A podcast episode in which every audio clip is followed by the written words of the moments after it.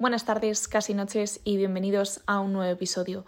Hoy os traigo el cuarto episodio de la segunda temporada. Seguimos con nuestros delitos, pero hoy os traigo una pequeña diferencia. No vamos a hablar de un delito en sí, vamos a hablar de los delitos en el ámbito de la violencia doméstica y de la violencia de género.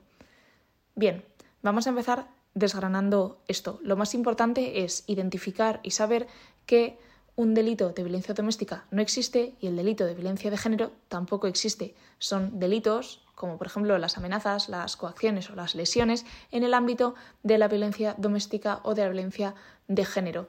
Violencia de género llamamos VG y violencia doméstica llamamos VD. La violencia de género se da del hombre a la mujer en una relación de pareja presente o pasada.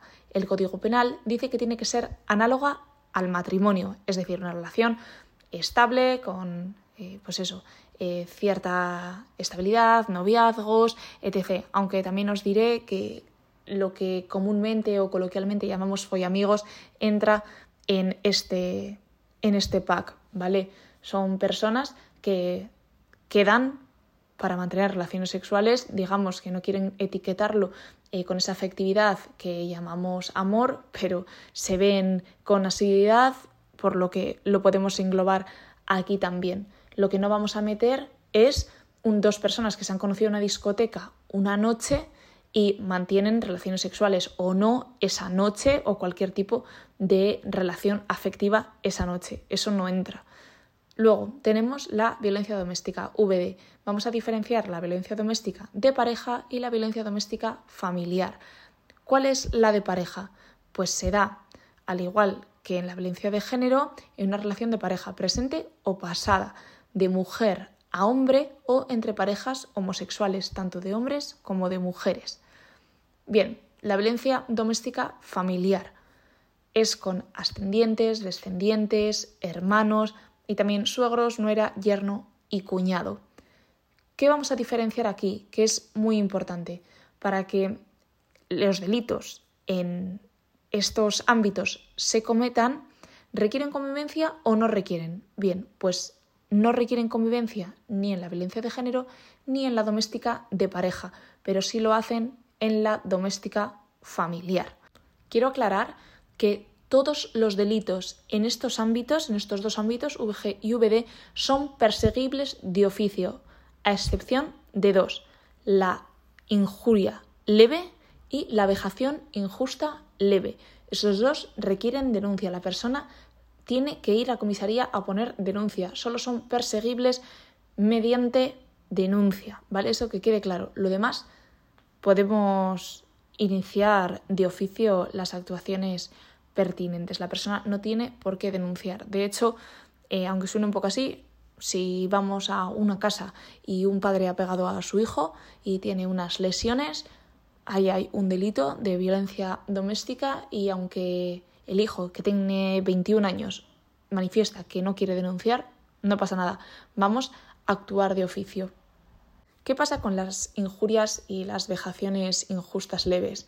Son delitos contra el honor, relativamente son leves, ¿vale? Son al fin y al cabo un poco subjetivos, porque si a mí tú me llamas cabrona, cerda, lo que sea, me puede afectar más o menos, me, puede dar más igual o me puede afectar mucho y sentirme muy ofendida y agraviada y bueno, pues decido denunciarlo, vas a juicio y listo, pones la denuncia en el juzgado.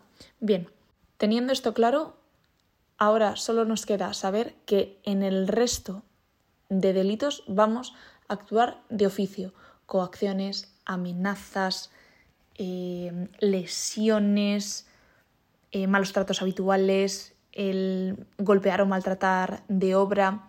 Creo que todos los delitos son sencillos de entender, vamos a ir uno por uno explicándolos en siguientes episodios, pero hoy me voy a quedar con el maltrato de obra. Quizás es, no sé, no tan conocido no por los compañeros que trabajan, porque es algo que vemos habitualmente, sino por la gente más nueva o que está opositando. Entonces, eh, voy a aclararlo. El maltrato de obra es, eh, dice el Código Penal, golpear o maltratar de obra sin causar lesión o producir un menoscabo psíquico o causar una lesión leve.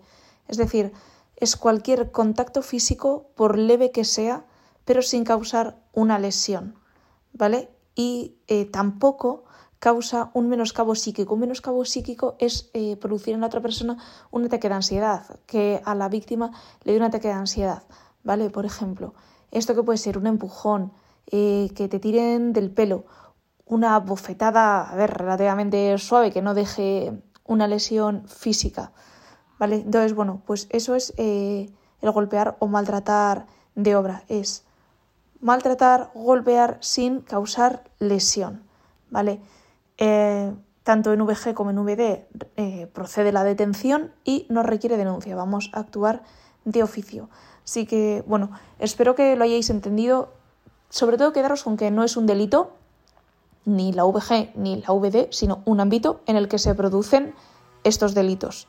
Entonces, pues bueno, con que os quedéis con eso, ya iremos viendo los diferentes delitos a lo largo de los siguientes episodios y os vais a dar cuenta cuando trabajéis que las llamadas por discusiones en viviendas, posibles eh, delitos en el ámbito doméstico y de género, pues son muy habituales. Así que nada, quedaros con eso. Es fácil de recordar porque casi todo se actúa de oficio y casi todo se detiene, la verdad. Pero bueno, no está mal repasarlo. Tenéis eh, toda esta información eh, esquematizada en mis historias destacadas de Instagram yo toda la información que os cuento, a ver, evidentemente sé cosas, pero hago consultas, ¿vale? Y esto en concreto eh, casi siempre lo miro en este esquema que os comento que es de Netpol en concreto, ¿vale?